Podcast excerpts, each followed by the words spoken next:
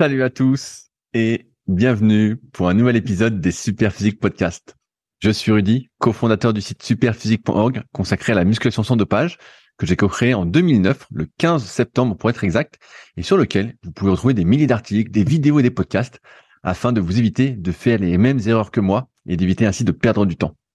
J'ai également mon propre site, rudykoya.com, sur lequel je propose du coaching à distance depuis 2006, mais aussi des formations en fonction de sa morphoanatomie, c'est-à-dire de vos longueurs osseuses, de vos longueurs musculaires, des livres comme le guide de la prise de masse naturelle et le guide de la sèche naturelle que je vous envoie personnellement chaque semaine de manière dédicacée, ou encore la formation super physique pour les plus passionnés d'entre vous sur méthodesp.rudicoya.com. Aussi, vous pouvez retrouver sur le site Superphysique notre marque de compléments alimentaires destinée à améliorer la santé, dont de nombreux compléments sont bio, et notre application SP Training disponible sur tous les stores afin de vous permettre de savoir quoi faire à chaque séance avec notamment les fameux cycles de progression.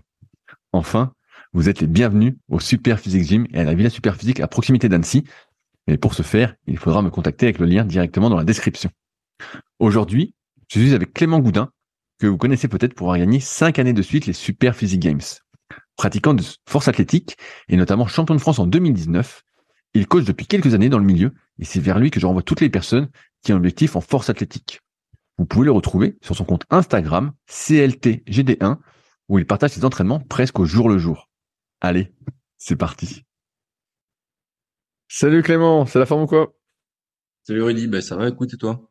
Bah ça va bien, alors il paraît que t'es au soleil. Pour un blanc bec comme toi, ça doit te faire bizarre, t'es où? Ouais, ça je suis bah, à la Réunion là, pour, euh, comme un peu tous les hivers, je pars un peu pour euh, fuir le froid. Mais il fait, il fait si froid que ça à Limoges? Ou c'est comme euh, partout en France? Ouais, il fait du moins 2, moins 4 quoi en ce moment je crois. Donc euh, en fait souvent le mois de janvier, moi je c'est les journées qui sont très courtes, euh, le soleil se lève tard, euh, se couche tôt, etc. Le froid, tout ça, souvent j'ai pas mal de petits bobos qui reviennent, euh, c'est dur de s'entraîner, enfin les entraînements sont plus durs, j'ai plus de douleurs, il y a c'est plus accidentogène, je trouve. Et le fait de me barrer à ce moment-là, ça me fait du bien globalement. Et tu, tu pars combien, tu, tu pars combien de temps? Euh, Là, je, je suis arrivé fin décembre, je suis arrivé le 27 ici, et je repars le 31 janvier. Donc, ah ouais Ah, tu restes de plus en plus longtemps, parce que je me souviens qu'avant, tu partais genre deux, trois semaines. Ah ouais, là, tu pars... Euh. Ouais, bah, l'année dernière, je suis parti un peu plus de trois semaines. Et, et quand j'étais revenu, bah le froid et tout. Euh, J'étais toujours là. donc le froid n'était pas parti. Donc euh, voilà, je pars un peu plus longtemps et euh, ça me permet. Bah, en plus c'est bien parce que il y a une grosse dynamique au niveau de la force ici à la Réunion avec des bons athlètes. Bah il y a Alex aussi qui est là, donc euh, mon coach. Donc ça c'est bien. Mais ça ça s'est développé ça parce qu'avant il y avait rien à la Réunion aussi? Ouais, avant il y avait pas grand chose. Moi je vois la première fois que je suis venu c'est en 2019. 2019, bon, t'avais un peu de quoi t'entraîner, mais il n'y avait pas non plus grand chose. Là, maintenant, c'est énorme. Et même ici, au niveau du sport, euh, je veux pas dire de bêtises, mais je crois que c'est un des départements de France qui a le plus de salles de sport par euh, nombre d'habitants. Euh, sur l'île, t'as plus de 20 box de CrossFit déjà. T'as euh, des My Gym, c'est un peu l'équivalent des fitness parks en termes de matériel. Euh, t'en as un peu partout sur l'île, t'en as peut-être bien 7 ou 8 t'as euh, des métaboliques qui ont ouvert, t'as euh, bah, les box de CrossFit là dont je te parlais, donc il y a vraiment vraiment ce qu'il faut pour s'entraîner. Et, et, toi, c'est une salle de force où t'es? Mmh. Ouais, c'est une. En fait, ils ont développé le club de force attenant une box de CrossFit. Euh, et ils ont une partie euh, dans la box de CrossFit fermée euh, pour le club de force. Donc c'est Alex et Gabriel Beg qui ont qui ont développé ça euh, qui gère un peu le club et tout. Et euh, bah, il y a de plus en plus de matos. Là, ils vont recevoir un troisième combiné euh, euh Palini pour euh, bench squat. Et, lui, au niveau des barres, il s'équipe régulièrement. Enfin, c'est c'est en plein développement, c'est en pleine explosion. Donc c'est vraiment vraiment bien. Et avec un peu la même dynamique que ce qu'on voit en métropole, avec bah, de plus en plus de jeunes, de plus en plus de gens qui s'intéressent, etc. Euh, mais à l'échelle réunionnaise, donc c'est c'est vraiment sympa. Ok, ah ouais, parce que là, je, voyais tes vidéos passer là en, story, je me disais, putain, il y, a, il y a du monde de fou, quoi. Alors que je me souviens, il y a quelques ah années, il y, avait rien, quoi. Non, il n'y avait pas grand-chose. Bah après, euh, Alex et Gabriel, ils sont quand même pour beaucoup au niveau euh, du développement, c'est de la vision de ce qu'ils apportent, de, bah, de la discipline et de bah, comment ils bah, ils l'ont développé tout simplement quoi. Alex, il a fait énormément de choses, il coach beaucoup de gens à la Réunion, il, est rentré à la ligue, il fait quand même vraiment beaucoup beaucoup de choses pour que pour que le sport se développe ici au niveau local. Et tu parlais, je, reviens sur le truc que tu as dit tout à l'heure. Tu as dit que quand c'est le janvier, tout ça, il fait froid, tout ça, tu as un peu plus de petits euh, pépins. Mm. J'ai vu qu'avant de partir là, euh, tu avais un petit peu euh, de nouveau mal au dos. C'était un peu coincé. Qu'est-ce ouais, bah, que tu t'es fait? Ouais, bah le, le vraiment tout En plus, c'est de manière générale, ce que les blessures que j'ai pu avoir au dos, c'était des déchirures au niveau de l'iliocostal, donc plutôt milieu du dos quoi. là, ça avait rien à voir avec ça. C'est vraiment sur mon squat, j'ai fait une erreur technique. j'ai les fesses qui sont parties un peu trop en arrière. Euh, j'ai le bas du dos qui a défixé à ce moment-là. Donc, euh, euh, pour pas tomber et rattraper la barre, j'ai fait euh, un gros squat dos rond dégueulasse, en gros. Et euh, paf, ça s'est bloqué le bas du dos. Donc ça s'est bien réglé. En, ben, c'était du purement musculaire en fait. Ça a tiré un petit peu sur le, le ligament sacro-iliaque. Et en une semaine, dix jours, ça s'est réglé. Mais c'était du purement musculaire. Simplement, il fallait attention sur ces sur la période de, bah, de une semaine dix jours. Mais bon mais tu vois ça ça fait partie des choses dont je te parlais tu vois un peu plus de fatigue à cette période là tu vois moins le soleil il fait plus froid les échauffements sont plus longs sont plus compliqués. Et euh, puis voilà c'est du classique. Et même moi au niveau de mes athlètes des athlètes que je coach euh, sans parler de vraies blessures mais il y a plus de c'est une période où il y a plus de gens qui ont des petites tensions des petits bobos qui sont un peu fatigués, qui disent ah en ce moment c'est dur, euh, je me sens pas bien, j'ai mal, j'ai le coude, tu sais, qui tire un petit peu, j'ai, je me suis un peu bloqué le dos. Tu beaucoup plus d'athlètes euh, qui rencontrent ce genre de, de choses là sur décembre, janvier, février que sur le reste de l'année. Ouais, ouais, non, mais je, je vois cette question parce que souvent on dit que c'est, c'est les vieux qui sentent le froid. ouais, bah, euh, faut accepter, j'ai dit, que tu mais ouais, parce que j'ai vu que tu t'es fait le dos, j'ai dit putain, mais encore, j'ai l'impression que t'enchaînes, euh, qu'elle peut-être la période alors. Non, hein, que, t'enchaînes pas mal de petits trucs, quoi. C'était vraiment rien du tout là. Euh, c'était euh, bah, une contracture euh, au bas du dos. Euh. C'est quand, enfin, quand tu fais du sport performance, t'as des, t'as des petits aléas quoi. Et honnêtement là, c'était vraiment, vraiment juste ça. C'était pas, tu sais quand, bah, quand je m'étais fait mal au pec, c'était vraiment handicapant. ça a été long, etc., etc. Euh, costal pareil, la hanche pareil. C'est ça, c'était des, des grosses blessures entre guillemets. Là, c'est vraiment juste un, un petit pépin, une, une bonne contracture musculaire qui m'a qui m'a bloqué un petit peu sur ouais, euh, une semaine. Donc bon, c'est pas c'est pas une c'est pas une blessure quoi, c'est un contretemps on va dire. Et, et, là, quand est à Réunion, bah, c'est tout l'inverse, c'est la chaleur et tout. Souvent, bah voilà, euh, beaucoup vont se plaindre aussi de la chaleur. T'as pas mal de, si tu suis un peu le truc du cardio, t'as euh, les bénéfices de l'entraînement à la chaleur, blablabla. Comment ça se passe pour euh, pour toi? Bah, l'entraînement à, la chaleur Et surtout, il fait très humide, donc tu transpires beaucoup. Après, moi, je gère très très bien la chaleur de tout petit. J'ai toujours bien géré la chaleur et j'aime bien quand il fait chaud. Tu vois, moi typiquement, euh, quand il fait 40 degrés, que c'est la canicule en France et que tout le monde chiale, moi je suis très content, ça me va très bien. Euh, tu transpires, bon bah tu transpires beaucoup. Bah si je suis trop transpirant, bah je change de t-shirt pendant la séance. Tu bois un peu plus d'eau, tu manges un peu plus de sel et euh, bah il n'y a pas de il y a pas de problème quoi. Je vis très très bien la chaleur, beaucoup mieux que le froid. Donc euh, vu que j'ai pas de perte de performance avec la chaleur et que je me sens pas moins bien, voire même au contraire, ça me met plus dans la séance. Bah pour moi c'est parfait quoi. Bah, parce que là, sur l'entraînement, tu es rentré plus dans le vif du sujet, tu plus vraiment hors saison, là, tu prépares? Ouais, là, ça, on commence à préparer euh, sans doute une compète sur euh, mi-mars. Euh, c'est pas encore euh, sûr et définitif. Et ce, serait quoi mi-mars? Euh, Peut-être l'Arnold en Angleterre, l'Arnold ah, classique. Ok. Ouais, comme, comme j'avais fait, pas l'année dernière, c'est il y a deux ans que je l'avais faite.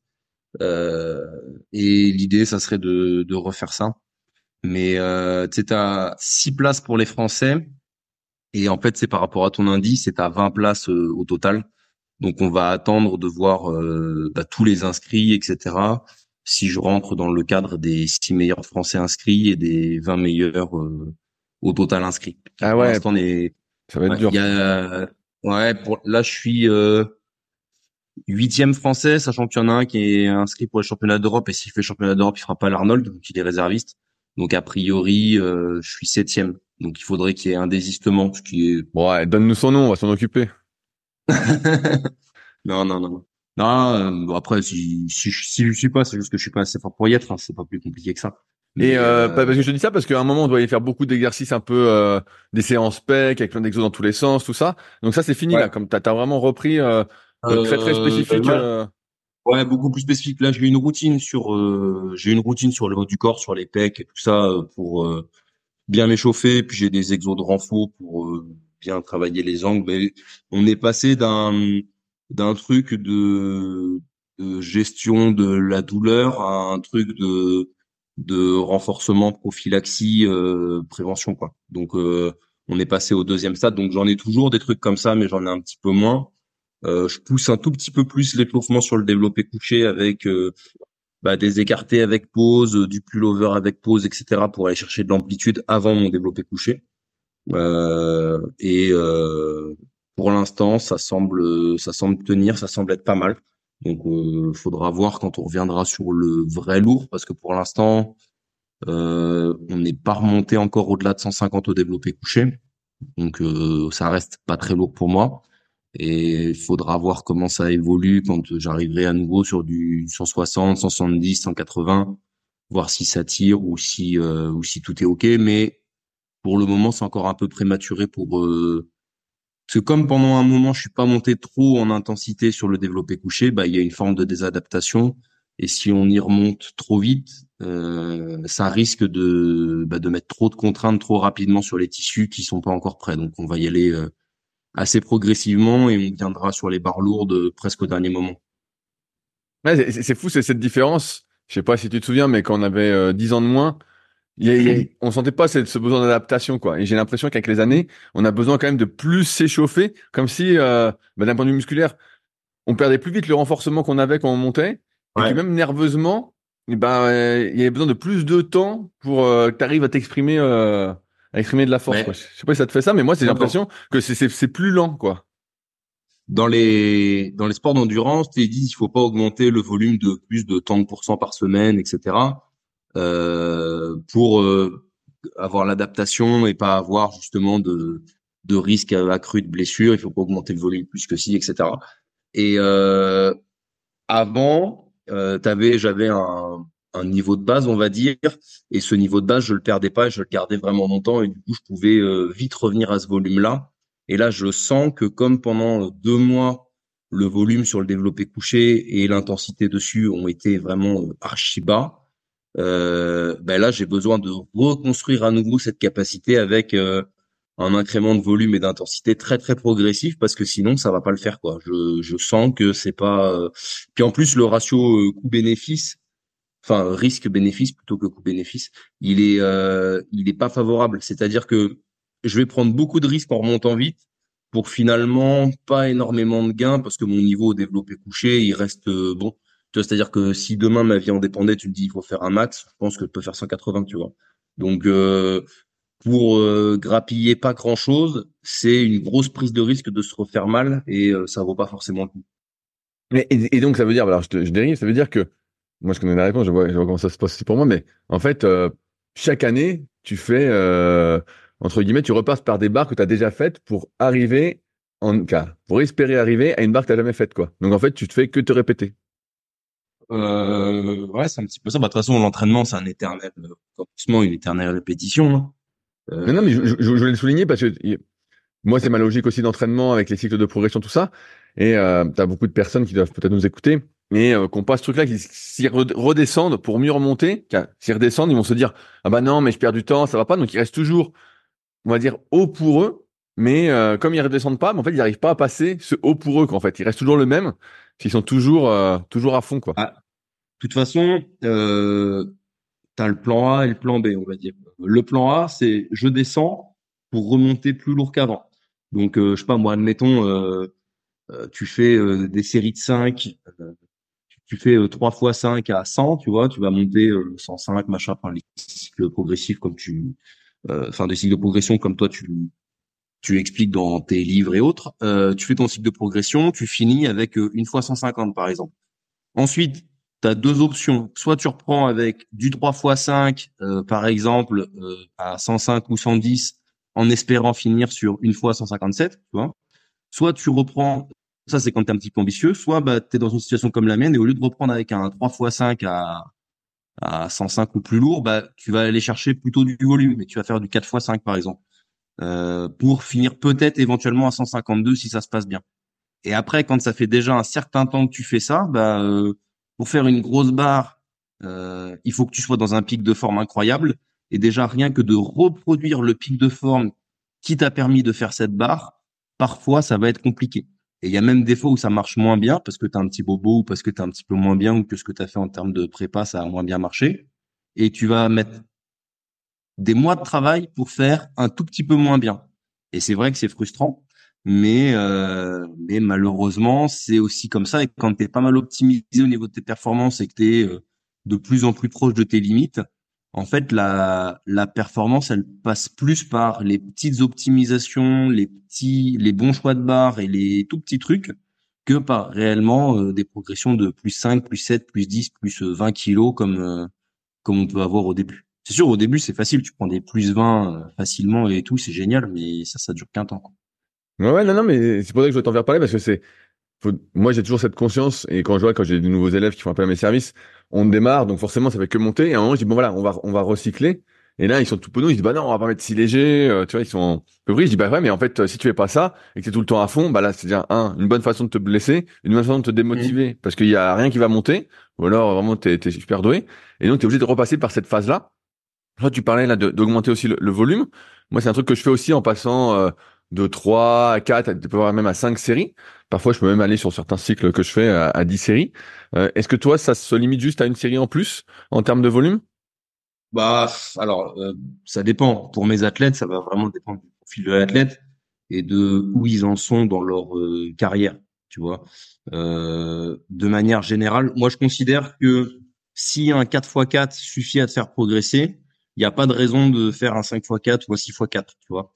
Euh, parce que euh, cette série que tu vas mettre en plus, euh, bah, elle te fera pas progresser plus, euh, mais par contre, le jour où tu en auras vraiment besoin pour redébloquer un palier, bah, vu que tu l'auras déjà utilisé, elle sera plus à disposition. Donc, euh, encore une fois, je vais parler avec les sports d'endurance. Dans les sports d'endurance, ils te disent euh, le volume, le volume, faut monter le volume. Si tu montes, enfin, pour performer plus, faut mettre plus de volume. Euh, dans les sports de force, c'est pas tout à fait vrai, même si c'est une variable qui est quand même euh, très importante. Euh, mais si tu joues sur le tout volume, le volume accumulable est rentable. On a déjà parlé de la rentabilité de l'entraînement.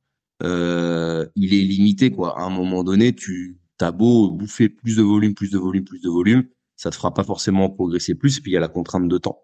Donc euh, j'augmente le volume euh, pour les athlètes euh, qui ont besoin qu'on leur augmente le volume, mais de base je vais pas les gaver de volume directement. Ça serait la solution de facilité. Hein. Tu prends un mec un peu débutant, tu le gaves de volume et de fréquence, bah c'est sûr qu'il va exploser très vite, tu vois. Alors après le problème c'est que pendant un an, deux ans il va y avoir des progrès énormes et derrière, quand il va prendre le mur, bah, vu qu'il a déjà un gros volume et une grosse fréquence, ça va être très très compliqué de lui augmenter encore. Et du coup, tu seras coincé. Ouais, t'as, plus, plus de marge de manœuvre en fait. T'es un peu roulé. Ça, t'as plus de marge de manœuvre. Et après, ta seule marge de manœuvre, c'est sur, euh, elle passe sur l'intensité. Donc, euh, il faut que tu lui mettes des charges lourdes plus souvent. Et du coup, bah, là, t'augmentes un petit peu le risque de blessure. Donc euh, c'est là où c'est pas évident, tu vois. Donc moi j'essaye de bien manager ce ratio euh, volume, fréquence, intensité et même spécificité. Euh, ce qu'on entend par spécifique, c'est le mouvement de compétition. Et ce ratio, bah, spécificité, volume, fréquence, intensité, de faire monter progressivement tous les curseurs, mais pas de manière énorme. Il faut pas qu'il y ait un curseur qui soit beaucoup plus haut que l'autre Sinon, vous allez probablement bah, vous désensibiliser à ça et, euh, et ça va pas. Ah ouais, non, mais je vais en parler parce que c'est vrai que il y a aussi cette notion de marge de manœuvre qui, pour moi est hyper importante. C'est que souvent, quand tu débutes, tu vas aller plus vite que la musique et euh, bah tu grilles toutes tes cartouches quoi. À un moment, euh, si tu peux plus augmenter le volume, t'en fais déjà beaucoup, t'as pas de temps en plus.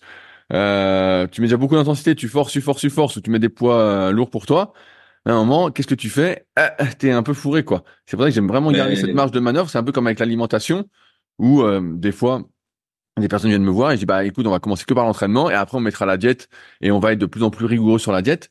c'est pas compliqué. À mesure que tu progresses, tu dois être de plus en plus rigoureux surtout pour continuer à progresser, ce qui est un peu la, limite euh, automatique pour euh, la plupart euh, qui ont des contraintes. Mais non, c'est bien de pas, pas, agir sur tous les curseurs en même temps et pas de pousser tous les curseurs tout de suite à fond. Et tu as plein d'exemples.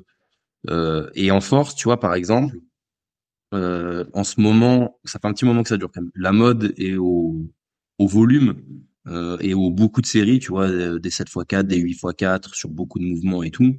Mais euh, quand je vois des mecs qui ont 2-3 ans de force athlétique et qui se retrouvent à faire euh, presque 20 séries de squat à la semaine, je me dis les gars, quand vous aurez 10 ans de force, vous allez devoir faire quoi pour, pour progresser encore? Vous allez devoir faire des, des 30 séries de squat, mais jamais vous allez même plus, jamais vous allez pouvoir les assimiler et, et même tes séances, euh, bah, tes séances, ça dure, euh, dure des plombes, euh, c'est pas rentable, etc., etc. Donc c'est, c'est là où il faut être prudent de pas, pas en débloquer trop et trop tôt, parce qu'après t'es coincé. Ouais, ouais, non, mais t'es coincé, non, mais c'est ça. Et puis en plus, après, on, on, le dit souvent, même si nous on aime s'entraîner, on aime progresser, tout ça, faut pas oublier que plus tu en fais et plus tu en fais lourd, plus tu t'uses aussi prématurément, on va dire. Alors bien sûr, c'est sur des années, des fois des décennies, tout ça. Euh, et des fois, pour certains qui ont de la chance, euh, c'est même plus tard. Mais euh, c'est pour ça que mieux vous êtes de progresser. Je vais pas dire que la dose minimale d'entraînement, parce qu'on aime s'entraîner, et des fois on en fait un peu trop, voilà, c'est parti du truc. Mais euh, surtout pas avec la dose maximale, quoi. Parce que si tu fais toujours la dose maximale, bah voilà, tu t'uses beaucoup plus rapidement, pour pas plus d'effets, pour un plaisir plus court. et mmh. donc, euh, t'es un peu fou, t'es un peu fou à la fin, quoi cette, il y a l'importance de cette notion de, dose minimale d'entraînement pour progresser. Et en fait, il faut être là-dessus. Alors après, il faut que les progrès soient suffisants parce qu'effectivement, si euh, si t'es débutant et que tu progresses de deux et demi, euh, deux et demi tous les ans, bon, euh, peut-être que pour le coup, la dose minimale d'entraînement elle est un peu trop minimale. Mais on va dire dose minimale d'entraînement pour avoir des progrès, euh, des progrès décents et adaptés à ton potentiel. Voilà. Euh, parce que tu as des gens pour qui progresser de deux et demi en un an, c'est déjà une performance parce qu'ils ont ils sont pas tellement doués pour ça. Mais euh, et ça c'est important et je leur dis hein, si un 4x4 suffit à vous faire progresser suffisamment, euh, eh bien vous n'avez pas de raison de faire un 5x4 ou un 6x4. Même si vous vous dites ouais, ça fait guerrier, ça fait sexy de faire un 6x4 parce que c'est long, bah oui, mais bon si un 4x4 suffit à faire progresser, t'as aucun intérêt de faire un 6x4. Et si un 2x4 suffit Qu'est-ce que tu fais? Bah, tu fais quand même un 2 x 4 parce que là, tu te dis merde, je m'entraîne pas beaucoup et je progresse, mais euh, tu peux perdre un peu ton plaisir d'entraînement. euh, encore une fois, après, tu peux jouer sur la fréquence et tout. Moi, ça peut m'arriver, tu vois, euh, quand je fais une augmentation de volume, euh, de jouer sur la fréquence. C'est-à-dire que, par exemple, euh, admettons, mon gars, il fait deux squats par semaine avec trois séries et trois séries de squats, tu vois. je vois que ça commence plus ou moins à plafonner, etc. Ou qu'on va arriver, ou qu'on va arriver à un moment où on va plafonner, parce que ça peut s'anticiper aussi. Euh, et, euh, et je, donc il fait euh, 3 fois 4 et 3 fois 6 dans sa semaine, par exemple. Euh, pour lui augmenter le volume, ce que je vais faire, c'est que on va passer de, de le 3 x 4 va devenir un 4 x 4, le 3 x 6 va devenir un 4 x 6 par exemple, ça sur un bloc ou deux. Et sur le bloc suivant, je vais le repasser à trois séries euh, trois séries, trois séries, mais par contre, je vais lui ajouter un troisième squat dans la semaine, tu vois, qui sera lui aussi à Ok, tu, tu, tu vas remonter la fréquence alors. Ouais, ce qui fait qu'au niveau hebdomadaire, euh, on va passer de deux squats avec huit séries à trois squats avec neuf séries. Donc, on aura augmenté le volume, mais euh, en répartissant, en répartissant l'exposition sur la semaine, tu vois. Ça, ça peut être quelque chose d'assez intéressant.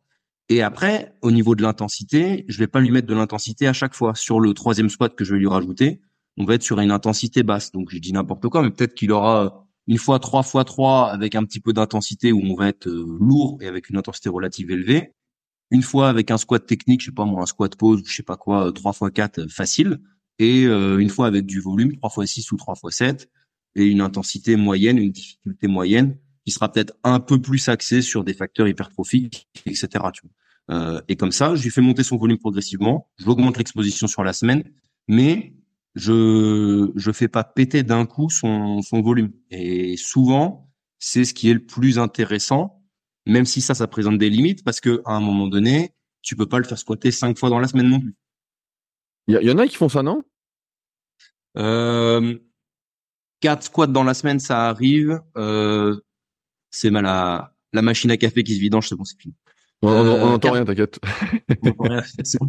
euh, quatre squats dans la semaine, ça arrive. Euh, cinq squats dans la semaine, c'est assez rare. De manière générale, alors bon, c'est très générique ce que je vais dire, mais pour la plupart des powerlifters, au niveau du de la fréquence, euh, au squat, la plupart des mecs vont faire entre 2 et 4 squats par semaine. Voilà, sachant que 4 c'est beaucoup et que 2 c'est pas beaucoup. Après, selon l'expérience, la catégorie de poids, le sexe et plein de choses. Au niveau du bench, on va être entre 3 et 5 bench, par semaine. C'est le, le mouvement qui supporte le, qui, tolère le mieux la fréquence. Et euh, souvent, les féminines de petite catégorie vont très bien réagir à avoir beaucoup de fréquence et beaucoup de volume, mieux que les gros.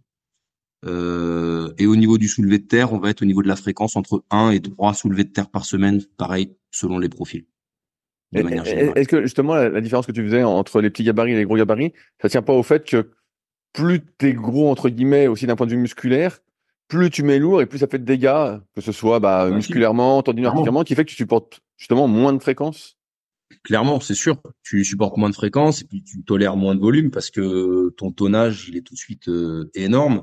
Et euh, 200 kilos pour un corps humain ou 300 kilos pour un corps humain, ça reste 300 kilos pour un corps humain. Euh, donc forcément, bah, 300 kilos pour un athlète euh, très, très solide et très fort, ça va te fatiguer beaucoup plus et ça va user ton organisme, aussi bien tes articulations, ton système nerveux, le système musculo-squelettique, etc., de manière beaucoup plus importante que euh, une petite une petite junior 47 kilos qui bench à 45 ou 50 kilos, tu vois. Euh, l'impact nerveux et, et physiologique, c'est pas du tout, du tout les mêmes euh, entre ces deux individus-là. C'est pour ça que tu peux pas coacher de la même manière euh, une, une athlète de 55 kilos qui a 20 ans et un mec de 35 ans qui fait 120 plombes. C'est pas possible. Ouais, et surtout, tu as aussi des différences individuelles. Ce que toi, tu vas supporter n'est peut-être pas ce que va supporter quelqu'un du même gabarit, même expérience, ah bah, même force. et donc ça, pareil, ça rentre en compte aussi on arrive à la grande complexité du coaching. Euh, sur, tu sais, on parle souvent, bah, beaucoup d'endurance ici et euh, et des capacités de récupération de la zone 2, de etc. etc. Euh, si votre athlète euh, il est en très bonne santé euh, cardiovasculaire, parce que le niveau de récupération il est corrélé à votre capacité cardiovasculaire. Donc a priori, meilleure sera votre capacité cardiovasculaire, meilleurs seront vos facteurs de récupération en théorie. Euh, donc déjà, si ton athlète il a des bonnes capacités cardiovasculaires et des bonnes capacités de récupération, tu pourras a priori lui en mettre plus parce qu'il encaissera mieux. Euh, alors que si le mec il, est euh, en surpoids de 30 kilos et que euh, au bout de 200 mètres il est essoufflé, évidemment tu vas pas pouvoir lui mettre un gros volume de, squat ou de soulevé terre parce que ça va complètement le rincer. parce que il sera pas en capacité de l'assimiler. Donc tout ça, c'est des facteurs qu'il faut prendre en compte. Euh, et après, bah, le sommeil, l'alimentation, euh, euh, les niveaux de stress dans la vie. Et en fait, vous vous rendez compte qu'il y a une complexité énorme sur ce que le corps humain peut ou non assimiler. Et c'est là toute la difficulté du coaching et de l'individu et l'importance de l'individualisation du coaching. C'est-à-dire que bah, si vous avez 50 athlètes, a priori, vous avez 50 programmes différents. Et euh, donc, où en es-tu de tes capacités de récupération? euh, ben là, elles font beaucoup dans les sentiers de randonnée. Euh, non, randonneur, tu fais, tu prends des mollets alors Ah ouais, putain, t'es fou. J'ai fait deux randos. Euh, je galère à mettre mes genoux. il y a la chaleur aussi, mais pour mettre mes genoux hier, je galère de fou là. C'est vrai à ce point-là Ah ouais, bah, abusé, abusé, c'était pas une légende alors. Je, je sais que toi sur les mollets, bon, t'as pas été bien loti par la génétique, mais euh, mais moi, je, moi, je te dis, je marche, je marche deux randonnées, je prends un centimètre de mollet. Ils sont, ils sont énormes. Et mais t'as, fait combien de temps que t'es à la Réunion là? Euh, Je suis arrivé le 27 décembre. Du coup, ça fait quoi? Ça fait, on est le 8 janvier. Ça, fait, ça fait 10 jours, un peu plus de 10 jours. Mais euh, et suite à, ça, donc t'as fait que deux randonnées alors que t'avais un volume cardio. Non, non, non. Ah. Euh, j'ai fait cinq randos là. Ah ok, ouais, t'as fait cinq, cinq randos. Après là, les dix premiers jours, j'étais avec des proches qui, j'étais pas chez Alex, j'étais avec d'autres gens euh, qui étaient venus avec moi et qui sont partis hier. Et du coup, euh, j'avais j'avais un peu adapté mon entraînement. Je m'entraînais un tout petit peu moins. Je faisais que trois séances au lieu de cinq. J'avais mutualisé les séances pour profiter un peu. Et là maintenant, je reste euh, chez Alex et du coup, je suis tout seul. et là, je vais repasser à cinq séances et je vais reprendre mon rythme. Je pense que je ferai un vélo dans la semaine seulement et le reste du temps, je ferai de la rando. Et au niveau au niveau cardio, ça ira très bien. ah ouais, donc t'as bien, tu ralentis bien le cardio là alors? Bah, enfin, ralentis bien le cardio. Tu sais, quand tu fais une randonnée de 5, 6, 7 heures avec euh, plus de 1000 mètres de dénivelé, euh, le cardio, tu, tu fais ce qu'il faut. Hein. Ouais, non, non, mais c'est juste qu'à un moment, tu, tu faisais plein de petites séances euh, dans la semaine, tu faisais ta marche quotidienne, plus les séances, plus tu courais, plus ceci. Là. Ouais, bah, bah, la course, je vais essayer de garder un petit footing de 20, 25 minutes, 20, 30 minutes, comme je te disais. Là, pour l'instant, j'ai réussi à en garder un par semaine. Donc ça, je pense que je vais le garder. Euh, le vélo, bah, c'est pratique quand je suis euh, chez moi à Limoges, parce que le vélo, il est chez moi. Donc, si tu veux, c'est facile. Là, le vélo, il y en a pas. Donc, euh, il faut que j'aille dans une salle. il y a tout de suite 30-40 minutes de route pour y aller. Pareil pour revenir. Ça fait chier de se faire une heure et demie de vélo de, voiture pour 40 minutes de zone 2 sur un vélo. Ah bah, alors que tu peux aller faire une rando, te faire plaisir. ça reste et puis comme je te dis hein, quand tu fais 5-6 heures de rando avec euh, un gros dénivelé, un sac à dos, euh, euh, bah, tu passes presque 5-6 heures en zone 2 ou pas loin. Donc au final, le cardio, tu le fais aussi. C'est ce que j'allais dire, j'allais dire, mais quand tu sais que tu es en zone 2, tu suis ta fréquence cardiaque, même quand tu fais une rando?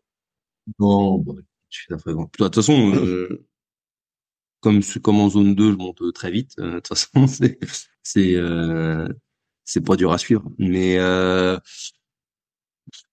disons que si vous êtes euh, un sportif d'endurance et que votre objectif c'est de euh, de d'être performant sur je sais pas moi un triathlon un 10 km euh, du vélo ou je sais pas quoi euh, bah juste d'aller faire des randos ça suffira pas euh, si vous êtes un powerlifter qui veut juste avoir des meilleures capacités cardiovasculaires pour être un peu plus en forme et, et mieux récupérer de manière générale bon sur une courte période d'un mois, ça suffira amplement. Je pense. ouais, donc, euh... non, mais c'est intéressant parce que, je te pose cette question, je te titille un peu, mais c'est vrai que moi aussi, je remarque que quand tu fais trop de cardio, entre guillemets, avec la muscu, bah, dans tous les cas, euh, on en avait souvent parlé, mais, euh, ah en fait, même, même, si, même, même, si, c'est de la basse, de la basse intensité ou, mais en fait, ça puise, quoi. Ça puise et euh, bah c'est de la fatigue et, euh, et, ça joue. Et là, là, comme je t'ai vu justement faire des randos, j'ai vu que t'en avais fait pas mal. Mais je me suis dit, bon, bah, là, t'es à la Réunion, tu vas forcément euh, moins en faire. Tu vois, tu vas moins. Ah bah, oui, sûr. Bah, là, l'idée, jusqu'au 31 janvier, ça va être de faire un vélo dans la semaine, zone 2, un footing de 20-30 minutes, soit sur tapis, soit dans un endroit plat, parce que des endroits plats, c'est pas facile et euh, deux belles randos par semaine. Ouais. Je trouve que niveau, cardio, ça te fait quatre expositions. Euh, vu que le footing, je suis un gros large, je suis pas en zone 2 du tout, je suis un petit peu au-dessus. Euh, ça me fait un footing avec une pseudo-intensité, un vélo facile pour garder un peu le rythme du vélo, et puis bah, deux randos où tu es en zone 1, zone 2, et en plus bah tu profites quand même sacrément parce que euh, t'en prends plein les yeux et que c'est quand même, euh, enfin j'aime bien tout simplement quoi. Comment ça se passe pour euh, manger à la Réunion? Est-ce que c'est euh, bien euh, desservi? Je, je, dis ça parce que quand j'avais été en Guyane, donc il y a, y a, une, il y a une petite dizaine d'années, c'était pas la même façon de s'alimenter. Il n'y avait pas tout ce qu'on retrouve en métropole. Comment c'est à la Réunion? Tu trouves tout ce que tu trouves en métropole ou presque. Il y a peut-être de temps en temps, hein, tu peux avoir un truc où tu as une pénurie parce que le container est pas arrivé ou je sais pas quoi, mais c'est vraiment très rare. la plupart du temps, tu as tout. Euh, globalement, euh, il y a beaucoup de choses qui sont plus chères, euh, notamment tout ce qui est importé, forcément. Tu vois, par exemple, bon, moi j'aime bien le chocolat. la tablette de chocolat Lindt 90%, euh, ici, elle est à 3,30€, alors qu'en métropole, elle est à 1,70€, un truc comme ça, tu vois. Donc, c'est quand même un, sur des produits comme ça, c'est beaucoup plus cher. Euh, à l'inverse, les litchis, sont entre 3 et 4 euros, entre 2 et 4 euros le kilo selon les périodes, tu vois. Donc euh, bon, du coup, il vaut mieux consommer local, ça coûte moins cher euh, et c'est mieux. Et après, au niveau euh, de la viande, du riz, etc. Bon, bah, ça dépend quelle viande, mais le porc, par exemple, qui est produit à la Réunion, il n'est pas exorbitant. Le poulet, pareil. Par contre, le bœuf, où ils en produisent pas, bah là, c'est beaucoup plus cher parce qu'il y a de l'import. Donc, il faut essayer d'adapter un petit peu ton alimentation pour euh, bah, pas te ruiner mais euh, tu peux tu peux très très bien manger sans aucun problème. Et en plus ici, ils mangent même quand tu vas au resto ou des choses comme ça. Euh, tu peux, enfin, ils mangent beaucoup de riz ici. Alors, ils mangent beaucoup ce qu'ils appellent du riz gras. En fait, c'est du riz avec des lentilles. Donc, du riz avec des lentilles, tu mets une viande par dessus. Bon, globalement, euh, t'as mangé ce qu'il fallait. Bah, normalement, avec les lentilles, t'as déjà ta dose de prot. Je comprends pas. Ouais, ouais, t'as ta dose de prot. Oui, bah quand t'es une féminine de 40 kilos, ouais, t'es pas loin. Mais alors, je, te repose, une question un peu dans la même veine avant de reparler d'un sujet que je voulais aborder avec toi. Euh, finalement, t'es mieux à la Réunion. Il fait beau toute l'année, tout ça. Qu'est-ce que tu fais à rentrer euh, à Limoges? Bah parce que j'aime bien la métropole et puis j'aime bien Limoges. Mais Limoges, tout le monde critique Limoges aussi. Non, je, je, dis pas Limoges, mais bon, tu me dis il fait moins 2, moins 4. Euh, moi je vois là pareil à, Annecy puis à Paris là pour le CQP où je vais, j'ai vu le j'avais prévu, je me dis bah tiens, comme je démarre tard là, je t'ai raconté, je me dis je vais prendre mes baskets et puis je vais aller courir. Et je vois moins 5 le matin. Je dis oh putain, je dis euh, ah non, je vais pas courir, tu vois, et je me dis bon bah là c'est compliqué. Mais toi là, il fait super beau tout ça, tu dis bon bah finalement tu pourrais y être toute l'année. Ouais, après euh, bon ça reste euh, une île. Euh, moi, enfin, que j'adore, c'est la quatrième fois que je viens. Donc, si je viens, c'est que j'aime beaucoup, hein.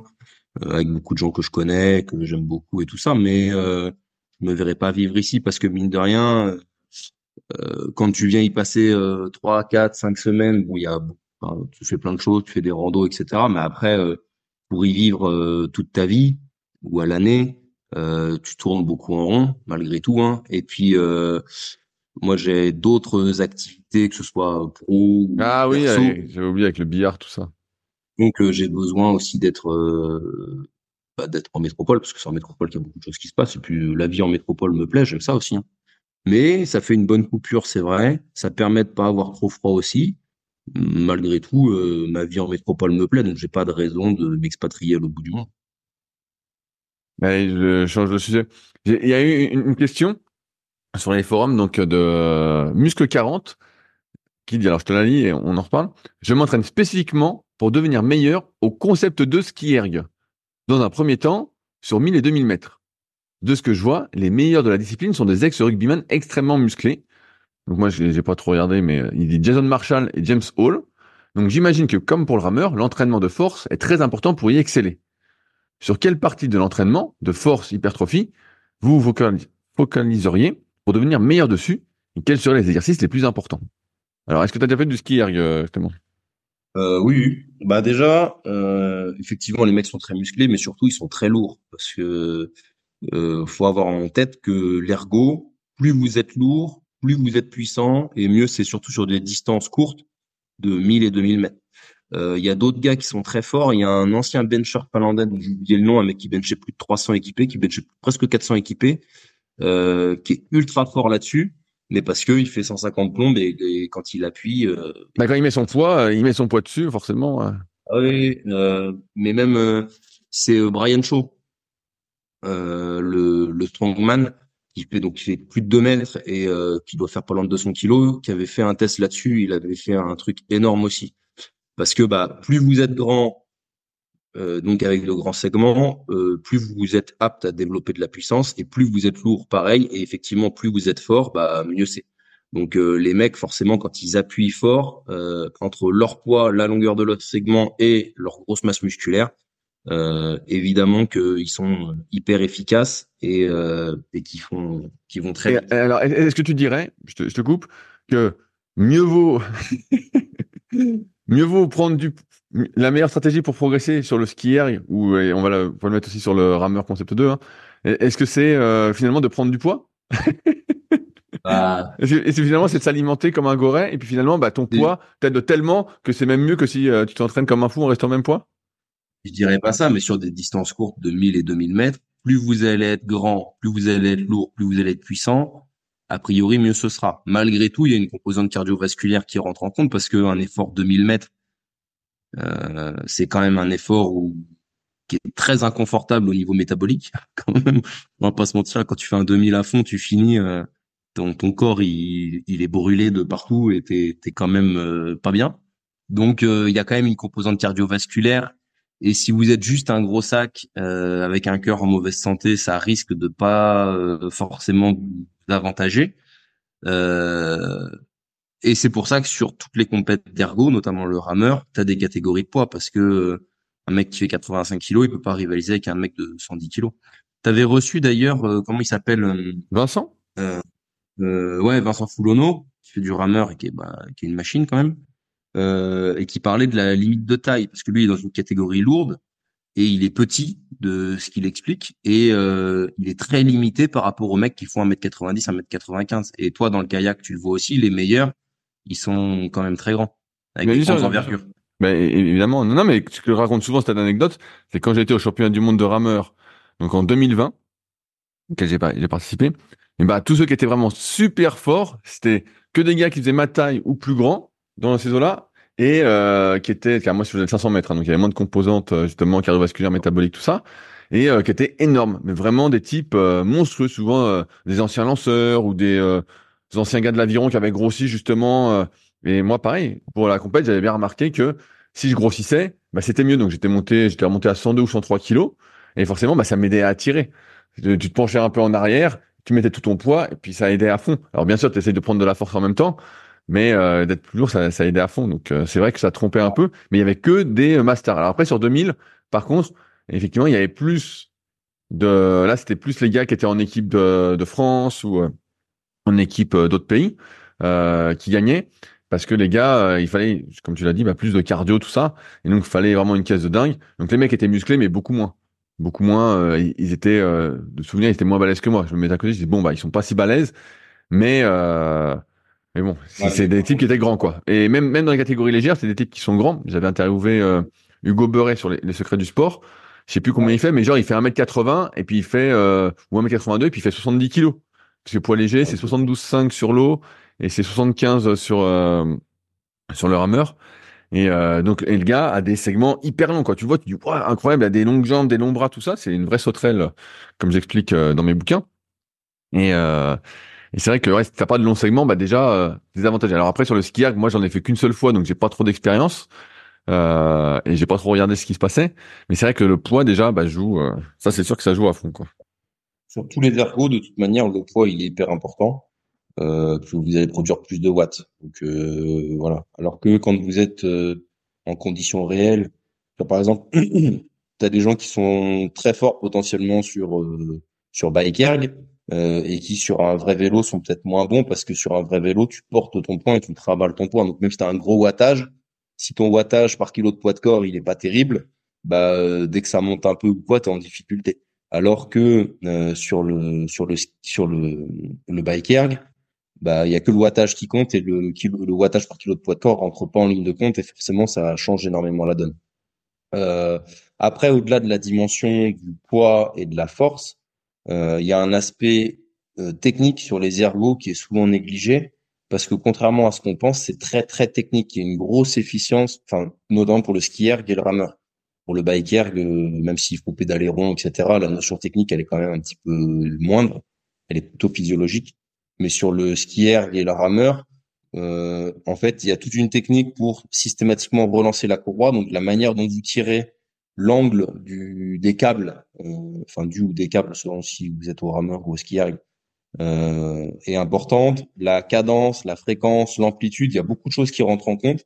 Et euh, la technique de rame ou la technique de ski va être euh, hyper importante pour être efficient sur la sur la machine et plus vous allez sur des distances longues, plus il faudra un mouvement qui soit euh, efficient, technique, et que vous euh, puissiez euh, répéter. Alors que sur une distance très courte, tu parlais de 500 mètres tout à l'heure, bah, si vous êtes une grosse brute très très puissante, a priori, vous allez faire un bon temps, même si votre technique est pas excellente. Ouais, ouais, non, mais c'est sûr plus la distance est longue, plus tu dois avoir une économie qui a une technique et qui t'amène une économie, on va dire, de, de mouvement d'énergie importante. Sinon, tu crèves. Après, pour revenir sur la question de, donc euh, j'ai oublié son, son, nom et j'ai fermé la page. Euh, on va l'appeler Muscle 40 ou quelque chose comme ça. Euh, mhm. Effectivement, la, la, force joue à fond. Et j'ai même envie de te dire que souvent quand on est extérieur, qu'on n'a jamais fait d'ergo, car notamment, euh, tu vois, je parle, je parle au rameur, mais ski erg, Clément, tu confirmeras ou pas. Ben en fait, euh, la force c'est surtout celle du bas du corps, quoi. On a souvent tendance au rameur à penser qu'il faut tirer, tirer, tirer, tirer, mais en fait, c'est d'abord pousser avec le bas. Donc en fait, c'est vraiment se concentrer sur le développement de la force du bas du corps. On en parlait la semaine dernière, t'as pas écouté, mais avec Fabrice, et il vous annoncera son temps. Il a fait un 2000 mètres au rameur la semaine prochaine, donc euh, et voilà, il a fait un score un, peu bidon pour moi, mais ce qui est normal vu qu'il a plus de force. Et je peux pas dire. Je, non, je, je, je, laisse annoncer. Je laisse annoncer, mais je te le dirai en antenne. Mais c'est un temps, voilà. Et comme je le disais la semaine dernière, il disait ouais, je comprends pas. Quand je vois mes watts, il y a rien comparé aux autres gars. Bah je dis oui. Je dis tu fais plus de muscu. Je dis tu fais plus de muscu. Je dis euh, qu'est-ce que tu veux qu'il se passe euh, Je dis euh, c'est pas. Ouais, il y a le il y a le bas du corps, mais il y a tout ce qui est le pivot de hanche. En fait, il faut quand même avoir un énorme pivot de hanche. Euh, un gros mouvement euh, deadlift roumain, deadlift. Euh, bah oui. Bah, de toute façon, il, il, il, faut le bas, il faut le bas du corps. Dans tous les cas, quand j'avais parlé avec les mecs, donc il y a plusieurs, il y a des teams qui existent en rameur, donc ça peut faire sourire, mais comme dans toutes les activités, il y a des teams, il y a des, des groupes d'entraînement, tout ça, qui s'appelle la Mat Team. Et donc j'avais parlé avec eux, et les mecs faisaient du squat et du soulevé de terre, mais à crever. Franchement, ils en faisaient à mmh, crever, et ils étaient super forts les types.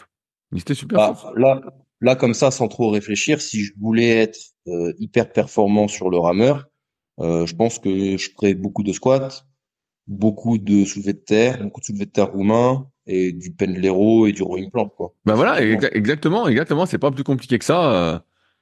euh du lourd parce que bah il faut quand même du lourd pour avoir cette puissance et développer des watts et pas mal d'endurance de force parce que euh, euh sur un 2000 mètres rameur, je sais pas combien de coups de on va dire de pagaie même si bon, c'est pas vraiment de la c'est pas ah, je sais pas, t'en mets, mets au moins Allez, sur, euh, je vais dire une connerie, mais entre 30 et 35 à la minute, tu vois, ça va être un truc du style. Donc, si t'en mets 30, ça te fait... Sur un 2000, non, sur un, 2000, tu vas moins vite que ça.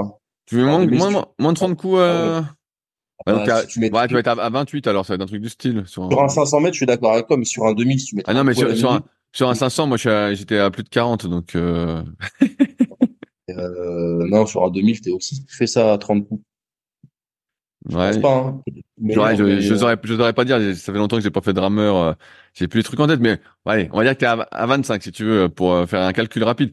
Donc si tu fais 7 minutes, ça te fait euh, 175 coups. Voilà. Ouais, donc il faut faut de l'endurance de force. Ouais, il faut de l'endurance de force. C'est pour ça qu'après sur la question, faudrait la dériver euh, dans le sens où, bah, en fait, il faut que tu t'entraînes aussi par cycle euh, rien t'empêche bah, de faire un cycle un peu plus d'hypertrophie et de monter classiquement comme on faisait avant en force athlétique, comme préconisait Marc Vouillot, où tu vas monter euh, voilà progressivement euh, les charges au détriment du nombre de répétitions. Voilà. Mais c'est vrai que ça joue ça joue à fond. Et il y a la composante cardio. Et sur la composante cardio, on peut aussi se dire est-ce qu'il y a intérêt à faire l'entraînement croisé? Et c'est un truc que j'avais remarqué personnellement et qui m'avait été confirmé par bah, justement par Hugo que j'avais interviewé euh, donc il y, a, quelques mois et par les gars un peu de l'équipe de France que j'avais vu au, pôle France à Lyon, c'est que les mecs faisaient beaucoup beaucoup de vélo parce qu'à un moment quand tu mmh. fais beaucoup de rameurs, bah tu tires, tu tires, tu tires. Je sais pas toi, mais moi à un moment je sens que les avant-bras euh, bon ils aiment pas trop quoi. Même si tu tires pas trop, euh, tu fais du volume du volume, t'aimes pas trop quoi. Et donc les mecs faisaient beaucoup de vélo parce qu'ils avaient remarqué que justement il y avait un énorme transfert.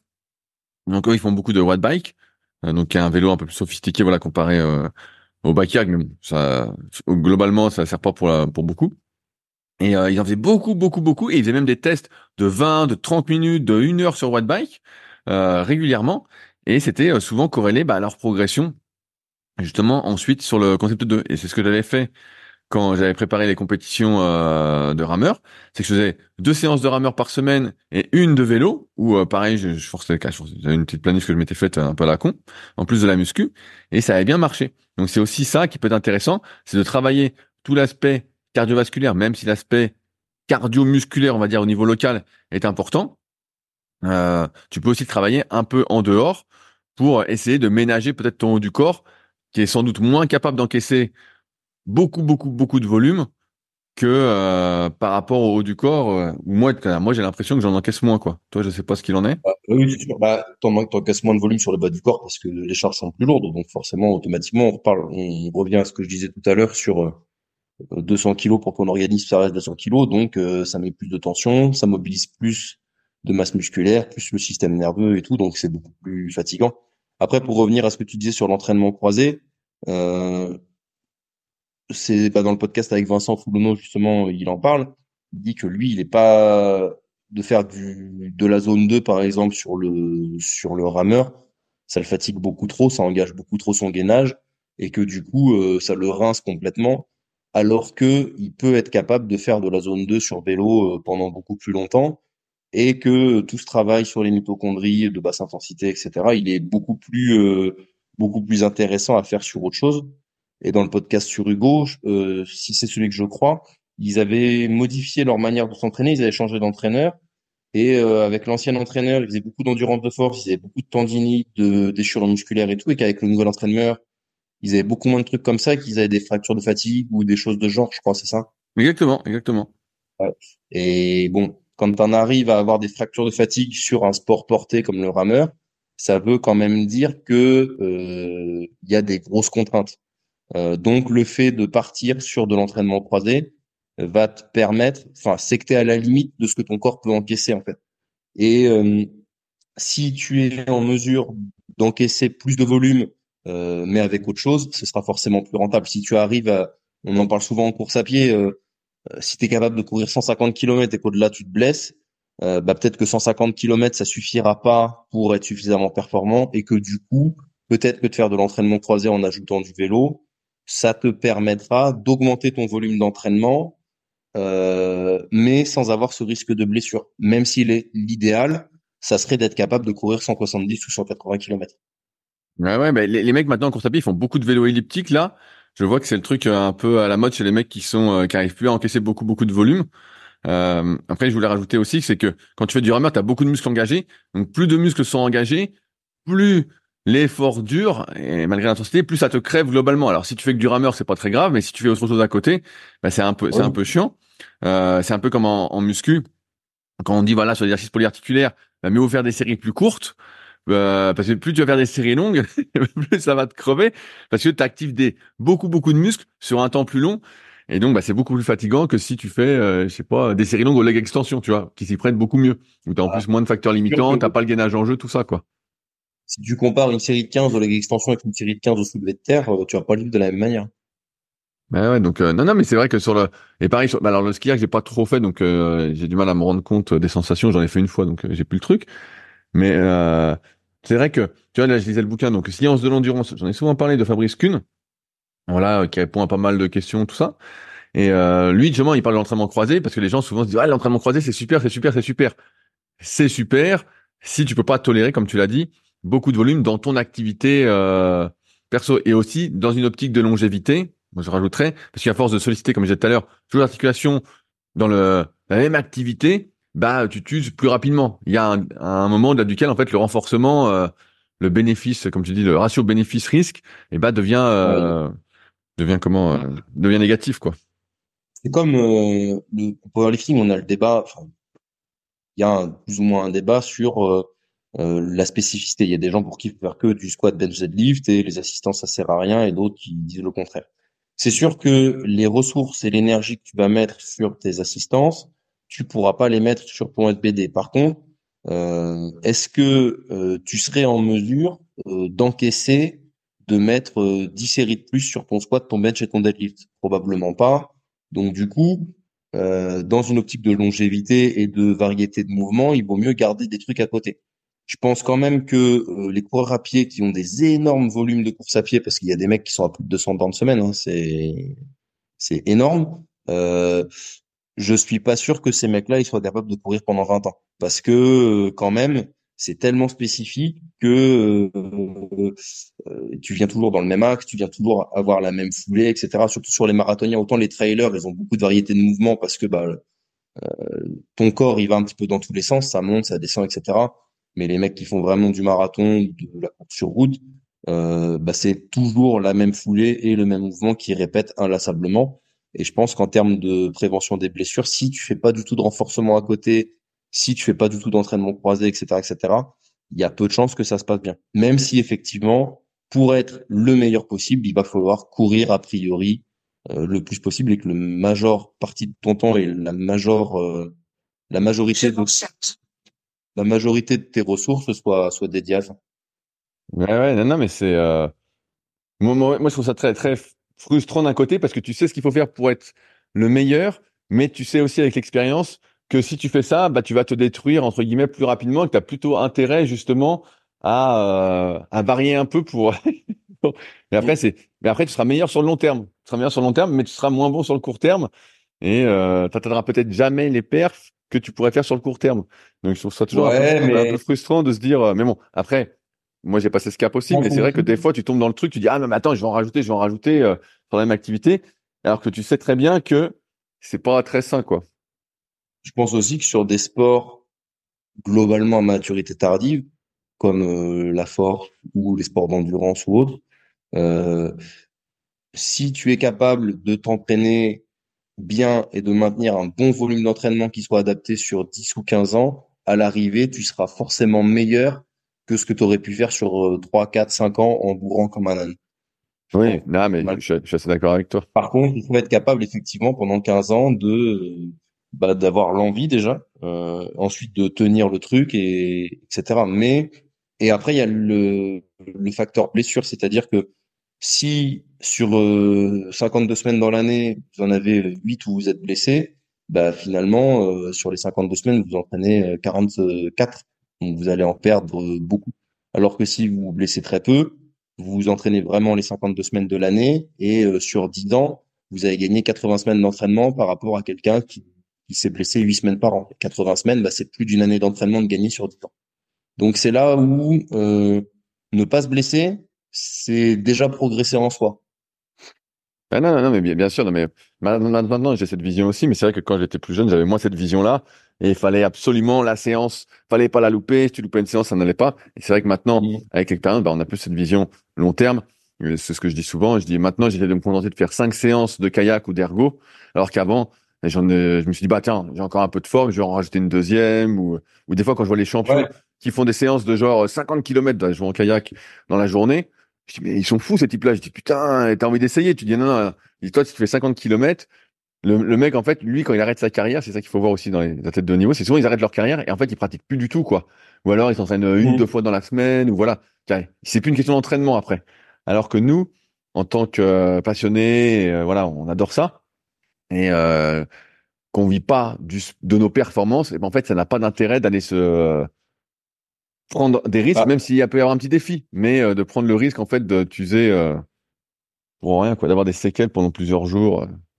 Ce que je vais dire, ça va en surprendre beaucoup, mais dans les sportifs de haut niveau, de très haut niveau, il y en a beaucoup qui n'aiment pas particulièrement s'entraîner. Bah, bien sûr. Il y en a beaucoup qui n'aiment pas particulièrement s'entraîner et qui s'entraînent parce qu'il faut s'entraîner pour être performant, etc. Qui font ce qu'il faut. Et c'est vrai que le jour où ils sont plus obligés de le faire, bah ils arrêtent, euh, ils arrêtent complètement. Euh, parce que ce qu'ils aiment, c'est le jeu dans les sports où il y a du jeu, tu vois, donc les sports de ballon, le tennis, etc. Souvent, les mecs qui font du sport co, ils aiment pas du tout, du tout s'entraîner. Hein. Ils aiment jouer. Et dès qu'ils sont plus en mesure de jouer, que leur carrière s'arrête, ils font plus grand chose dans les sports d'endurance, quand même, les mecs aiment bien s'entraîner. Souvent, ils font des après-carrières. Ouais, ouais. Après, ils, dérivent. Euh, souvent, ça, ça dérive un peu, mais ils continuent à s'entraîner. c'est vrai que dans, beaucoup, de, dans beaucoup de sports, moi, comme j'en écoute plein de podcasts, vraiment plein, plein, plein, les mecs, souvent, euh, j'écoutais euh, Diagana, Stéphane Diagana en athlée.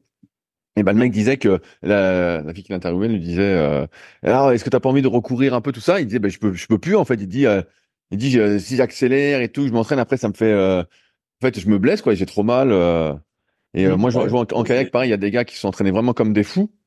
Et euh, ils sont tous, euh, bah, ils peuvent plus faire quoi. Hein. Franchement, ils sont massacrés, les mecs ont mal partout. Euh, mais parce que c'était la mode aussi du tout volume, volume, volume et intensité. Donc les mecs ils allaient à fond.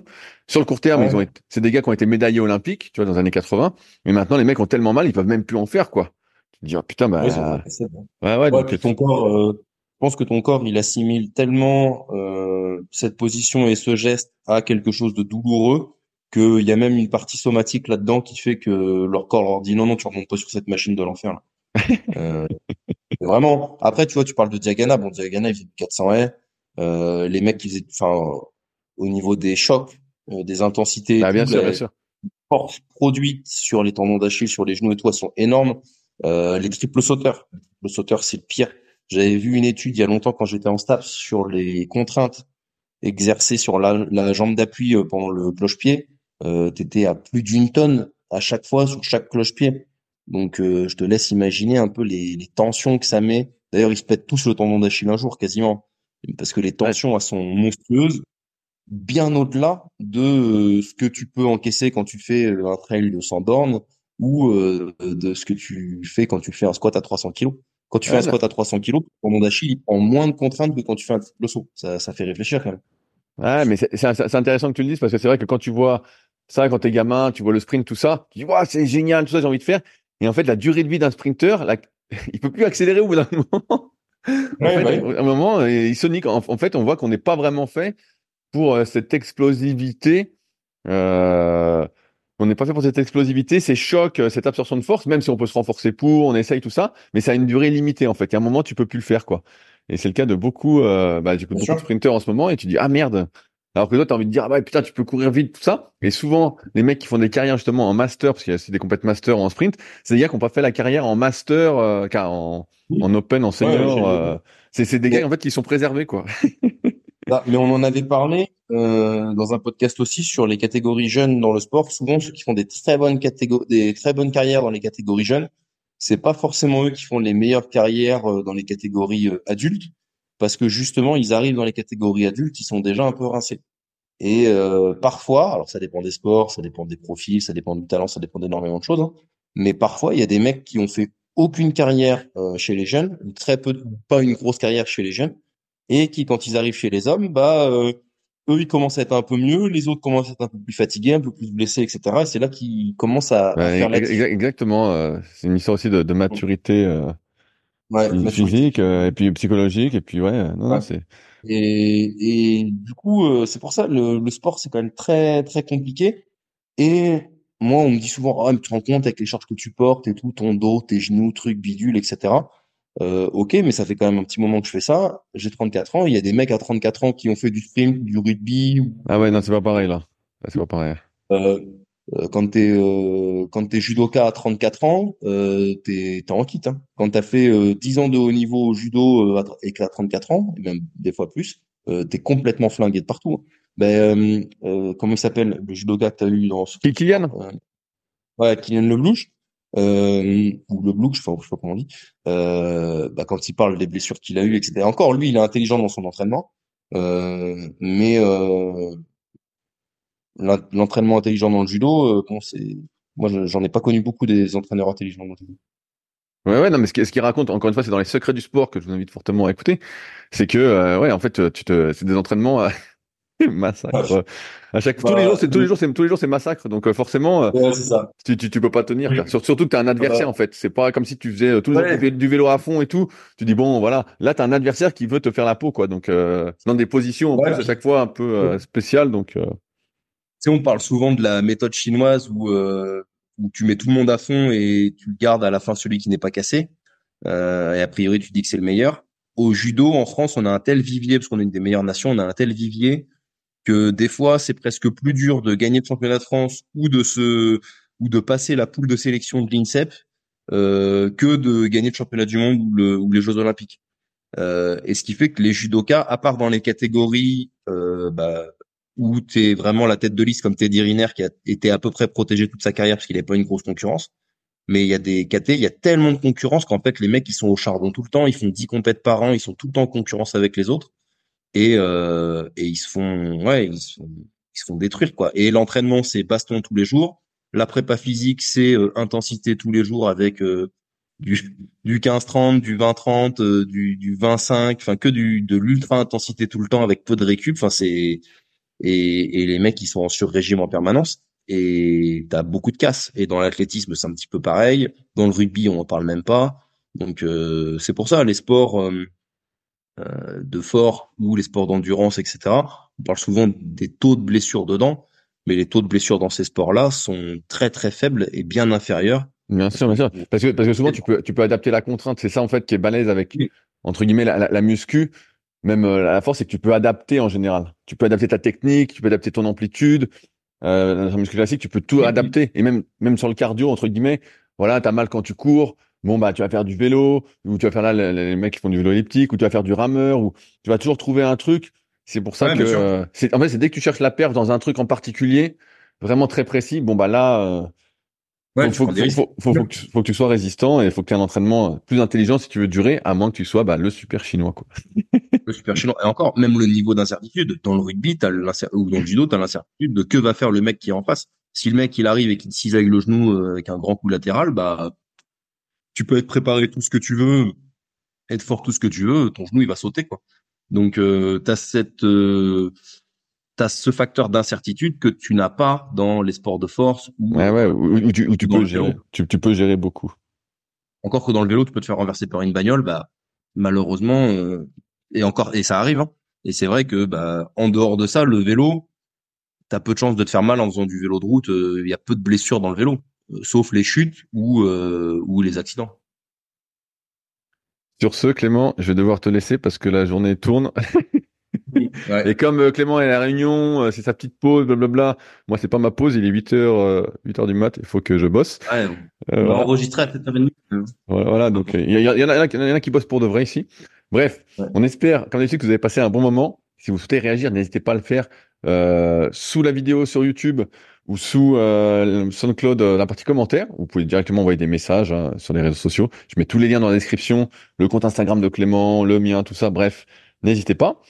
Et puis, bah, nous, de toute façon, on se retrouve euh, dans un mois, Clément, pour la suite des aventures. Tu seras normalement de retour dans le froid, parce qu'on sera en février. Dans le froid. Et, il, fera pas encore bien chaud. non, putain, arrête, j'ai déjà pas hâte. Allez, salut à tous. Bonne journée. Si vous êtes encore là, c'est que vous avez sans doute passé un bon moment. Si vous avez des questions sur les sujets que nous avons abordés aujourd'hui, ou que vous souhaitez nous en poser, ne vous priez pas, c'est avec plaisir dans la partie commentaires sur SoundCloud ou sur YouTube.